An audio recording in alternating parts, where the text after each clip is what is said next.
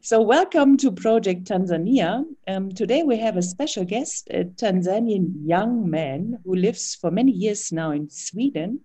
So, welcome to Mr. Leka Kiwara. Thank you very much. And thank you very much for saying I'm young. I'm 50 years old. So it's good to be called young anyway. Yes, for sure. Mm-hmm. I, I also I'm almost 50, so that's why it's still young. Perfect. Yeah. So Le- Leka, would you be so kind to introduce yourself a little bit? Yes, my name is Leka Kiwara, as you mentioned, and I was born in Tanzania. In the cap- by then was the capital of Tanzania, Dar es Salaam, um, in 1970, March 21st and uh, my parents lived there. Of course, they work in Dar es Salaam as a government official. My mom was a teacher, and uh, of course, I didn't stay long in Tanzania. Uh, in Dar es Salaam, uh, we moved to other regions as the the the the I don't know if we can call it formula was by then that the, the government officials were not allowed to stay in one region for long. So we were moving every three years in different locations, different mm-hmm. regions and then of course in the end we end up in moshi where normally they usually try to put these government officials to their home regions before they retire mm-hmm. to finalize the work and of course in 1987 i managed to get a kind of scholarship through friends in finland and I moved to Finland in 1987 to study to have my college and university eh, education. For yeah, and is it is it very often that uh, that people from Tanzania they go to northern Europe? No, I mean, it's, it's very cold there. Hmm? Yeah, it's actually very uncommon. Um, I was the only Tanzanian in this region when I came there. Mm-hmm. Um, mm-hmm and of course it was really interesting for for the people also to have a, a foreign person into the region of Vasa, as it's called until today, in Finland, northern Finland. Yeah, it was really amazing. I was rather shocked coming there. Cold time, the, the cold weather was really terrible for me, and uh, but I yeah. tried to adjust as time went. So that means you went very often in the sauna. Oh yes, that was not a problem. sauna and, and, yeah. and, sauna and me, we became good friends. Yeah, I think so. It's the only hot place probably in uh-huh. Finland. During winter, was, for sure. Yeah, and how was it for you to to learn Finnish? I think it's a very difficult language. Yeah, Finnish is is very difficult, but Finnish has a lot of re- resemblance with Swahili. Mm-hmm. Funny oh, enough. Oh, really? Yes. Oh, okay. You, will find that uh, a lot of missionaries who um, who moved to Tanzania from Finland, mm, they learn Swahili much much faster than the Swedish colleagues or German colleagues or whoever comes to Tanzania. I noticed uh-huh. that. So it's kind of weird. Hmm. so well. What, what is the connection between Finnish and Swahili? Is the grammar. I think the grammar uh, is very is built in a kind of similar pattern, and then of oh. course um, the the Finns you you read the words as they are. You don't need to worry if it says habari in Finnish. It's habari. You read it the way it is. Mm. So that's maybe the that maybe why it's, it's easier for the Finnish speaking, as you, you have to know also in Finland, there are also Swedish speaking uh, Finns. Uh, about 13% of the Finns speak Swedish only. Mm. It's uh-huh. a minority. So for me, I was uh, in the region where they speak more Swedish than Finnish. Mm. Mm-hmm. Um, and that's actually why uh, 13 years later I moved to Stockholm, to Sweden, to mm. work in Sweden. But um, but it means but it means you you learned you have learned Finnish during the study or um, yeah yeah that yeah. was it yes during study uh-huh. and Swedish also uh, we couldn't avoid this town was uh, bilingual so it was Swedish and Finnish. Okay, but not English during the study, or was it also English? We had only uh, English as a as a subject, so it was ah. nothing nothing you speak, you know Mm-hmm. Everything was conducted in either Swedish or Finnish. Mm-hmm. For the studies. And do you, and do you know other Tanzanian people who lives in the northern Europe? Well, I'm sure now, yes. Um, if you mean Finland, Sweden, yeah. Mm-hmm. Well, I know some, not so many, but mm-hmm. I know some few. Yes. Yeah, I'm. I'm sure they afraid the cold, the coldness there in northern. Yeah, it is. it has never been very common for the Tanzanians to go to mm-hmm. the Scandinavian countries, Nordic countries, if I may call, yeah. rather German, UK, and United States. These were yeah. the destination for many who had the possibilities to to go out of the countries, yeah. country Tanzania. And then also uh, the Tanzanians don't go out of Tanzania as much as the other African countries like Nigeria, Kenya, and the rest of it. It's only recent years when the the Tanzanians started moving out of Tanzania. Well, mm-hmm. more or less. Yeah. And, yeah. And your and your family have they ever visited you in in in Sweden? Yes, of, when I was in Finland uh, studying, they came a few times, and of course they've been to Sweden as well a couple times. Mm. Mm-hmm. Yeah, so they are very much familiar with these two countries. Mm. Mm-hmm. Yeah. And, and how did they how did they find it? Did they la- did they like it? Yeah. Well, the timing is is has to be right. They had to come here in the summertime. Mm, Otherwise, yeah. that would be a nightmare for them. I think it's similar to Germany. it's better to come during the summer. Exactly. Yeah. So I yeah. made sure that they come to to visit if they could. Now they don't want to fly anymore. They are 80 years old, so they feel like they they've done it. It's enough for them now. Mm. Mm. And and uh, do you want to tell us what do you do in Sweden? Um, now I'm working. I'm actually an engineer by profession, uh, mm-hmm. power plant engineering, and I'm working for um, a German-based company called Siemens. Oh, really? If we say, if we say in German, Siemens, hmm? Siemens, mm. Siemens Energy, mm. and uh, I've been working f- with f- for Siemens since uh, 2007. Oh, it's a long time already. Huh? Yeah, it's been a while now. So my my work is mostly on the business development, whereby mm-hmm. I try to find the customers and I'm mm-hmm. based on Africa market. Mm-hmm. That's why maybe I've told you that I travel to many African countries to just get to get the deals to it's a win-win situation in the sense that we want to sell our product and mm. the people who are buying want to have energy which then it in result will will will develop the the area where they are anticipated Mm, so that means you are you if you travel a lot, that Corona has interrupted your traveling a lot, probably. Yes, I'm missing flying. I haven't been on the plane since March. Mm-hmm. And so all the meetings and negotiations which we have, we have to do through the Zoom on Skype and all the other things, Teams. It's not the same, but um, so far it's been okay but I mm. think we have to start traveling again very soon. Yeah, and do you think it will be possible soon to travel? I mean, here in Tanzania, Corona is over, as you know. Mm. it's yes. no Corona anymore. if you see all the crowded places from the election campaign. Yes. So um, yeah, there is uh, really um, they they the people they don't fear Corona here. So, yeah.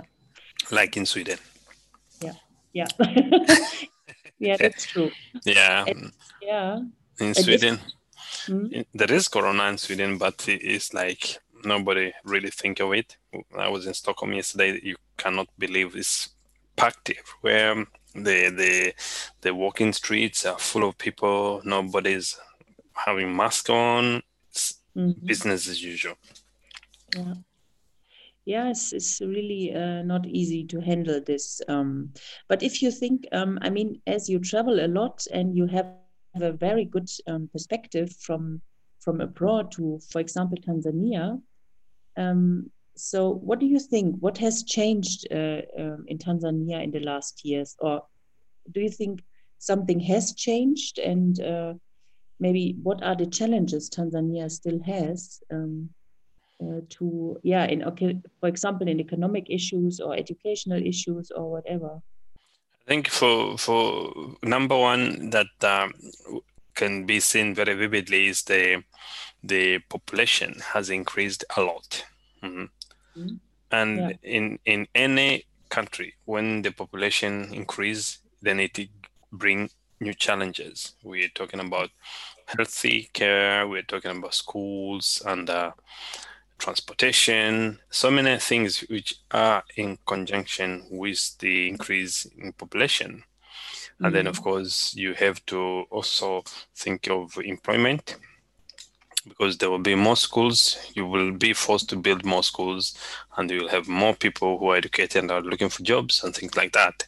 Mm-hmm. So I would say, I would say, since I left Tanzania in the 80s, 90s, there were less people, less cars, less everything. Now there are much more people and everything. And the, the, I know that the government is working very very hard to increase the the, the opportunities. For example, schools, which when I, I left Tanzania, we I we had only one university in Dar es Salaam.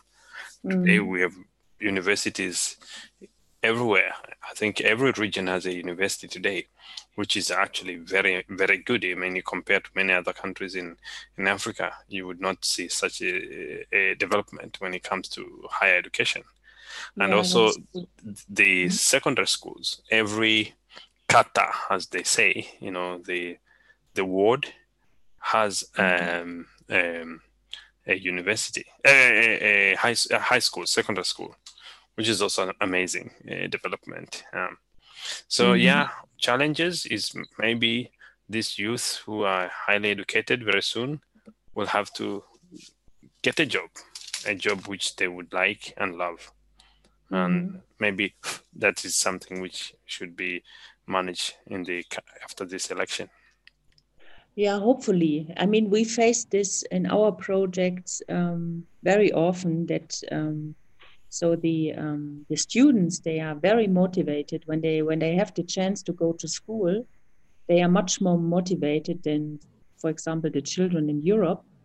Um, they want to learn. They want to know how things uh, are connected together, and uh, they really, yeah, I don't know. Education. It's really. Um, um, this is so important for the for the younger people to um, yeah to to have a better future and uh, yeah to to create your own life and uh, yeah to do something which you which you want to do very much yeah. very much we say education is the key key to life key to exposure and this is mm. what we say propagate it in, in tanzania this is a saying which you, i had since i was a little boy you know mm. and um, and of course it's not the same i mean in in in europe is well yeah education yeah whatever if if i get education yes maybe i can do something but i don't need to really struggle to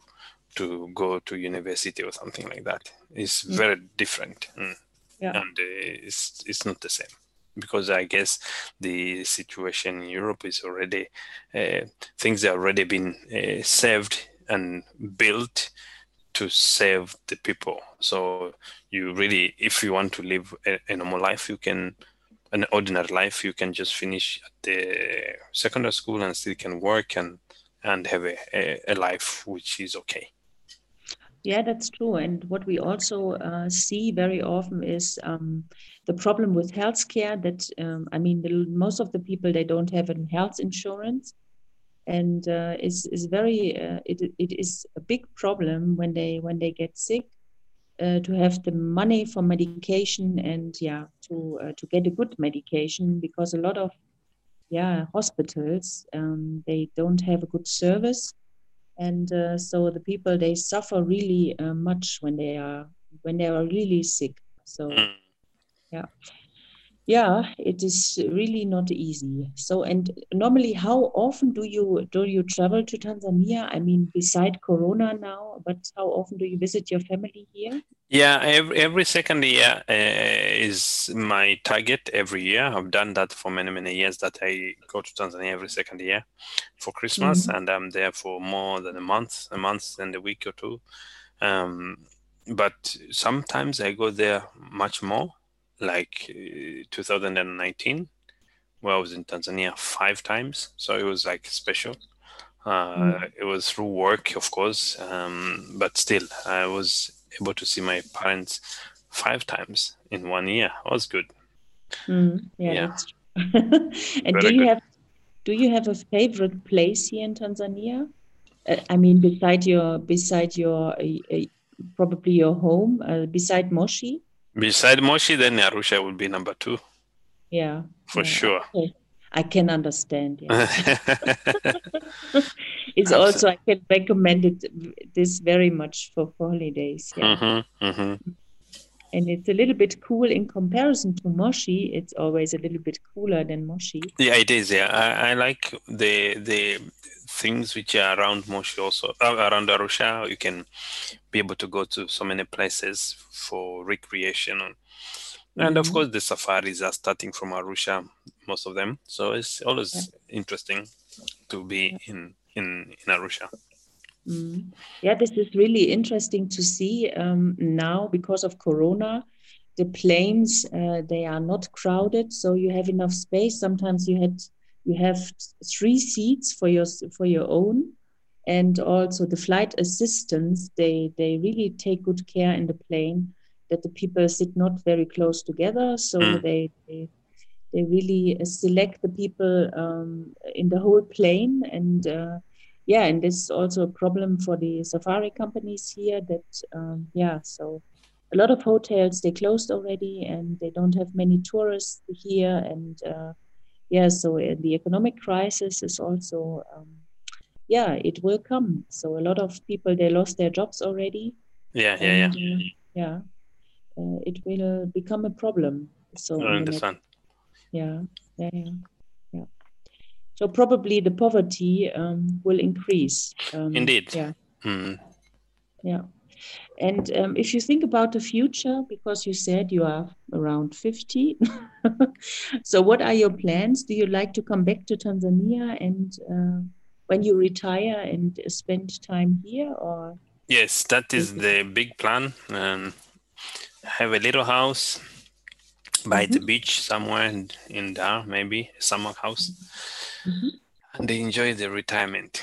That is actually the plan to go back to Tanzania for sure. Mm. Yeah, that's. Um, I think I can share this dreams. yeah, it, it, sounds very nice, and uh, yeah, to have a house at the beach is not, yet, but I'm trying to negotiate for a plot. Mm. So probably that will be clear by now. Uh, well, mm-hmm. by coming weeks maybe. Mm-hmm. So then we can start thinking of maybe building a small thing. I don't need anything big. I mm. don't. I'm not a typical Tanzania who would always have a huge house and all this kind of thing. I think it, it's easier to to manage a small house, and yeah, and enjoy. We don't mm. need so much in in in in within the house in Tanzania because you need more veranda because of the the, the temperature. You know don't need to hide inside because of the uh, the cold and all this kind of thing. Yeah. Yeah. So it's different. Mm. I totally agree. Mm. So what what is your um, what is your recommendation for someone who likes to travel to Tanzania? Um, what you what what places would you recommend to go?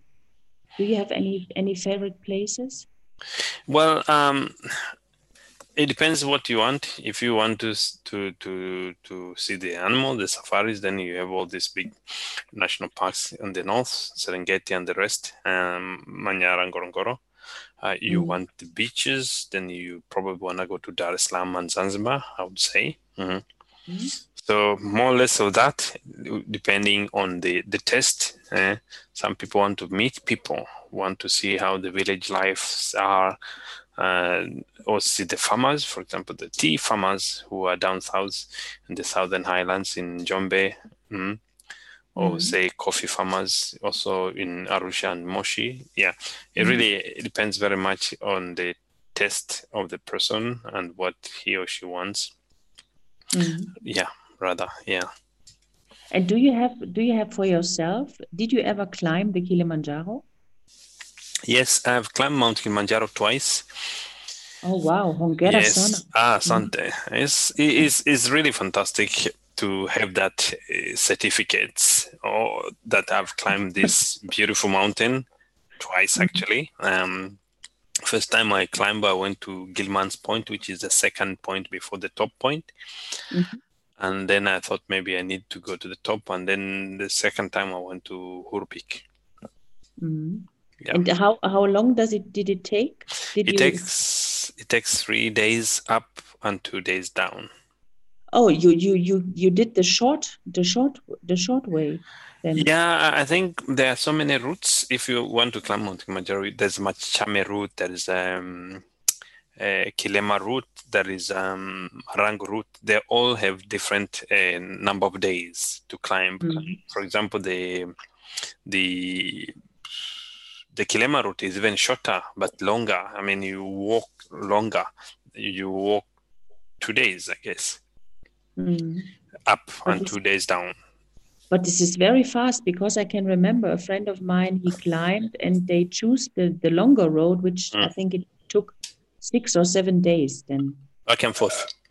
Mhm. Yeah. Mm. Okay. You can do that you can do that yeah mm. Because the first time i went i took the the shortest which was two up and two down and then i thought that was too much the second time i took uh, three up and two down Yeah. Yeah. Mhm. yes Very fast. Okay. Mhm. Was Yeah. Was kind of running.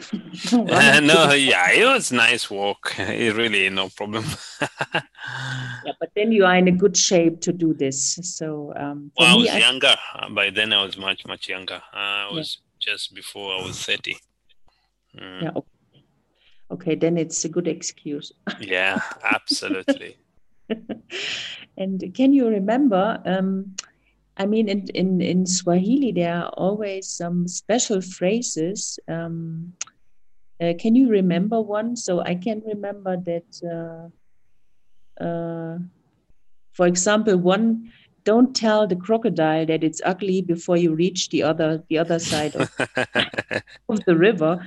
Do you know some something uh, from your childhood? Was, was this an issue sometimes when they maybe your parents um, yeah gave you some advices? Yeah, of course, there were many. I have to think now quickly. Uh, for example, if your parents tells you not to do certain things and you keep on doing, then they say in Swahili, mtoto akililia wembe mpe, which means if a, a child is crying over a razor blade, you know, just give the razor blade to the kid, which sounds very harsh, because very Mhm. soon it, he or she will cut Yeah. herself somewhere and start crying. So Mhm. that's like, you know, you have to obey and listen to your parents' advice rather than just thinking that you know more while they have more experience than you are. Uh, yeah, this I think it's everywhere the same uh, Mm. around the, around the world. hmm Yeah. so the parents normally are much more intelligent Yes, they know a little bit more. than the children. Maybe they have the experience. Yeah, Exactly. sure. Okay, so then, Leka, thank you very much for this uh, very interesting and inspiring talk. Yeah. And, uh, yeah. I hope we can we can do maybe when you're uh, after your next trip to Tanzania, maybe a second uh, episode. Definitely. That'll be good. That'll be very nice. Thank you very much for inviting me for this talk. Karibu sana. Asante sana. Okay. Thank Ah, you. yeah. Bye bye. Okay. bye bye now.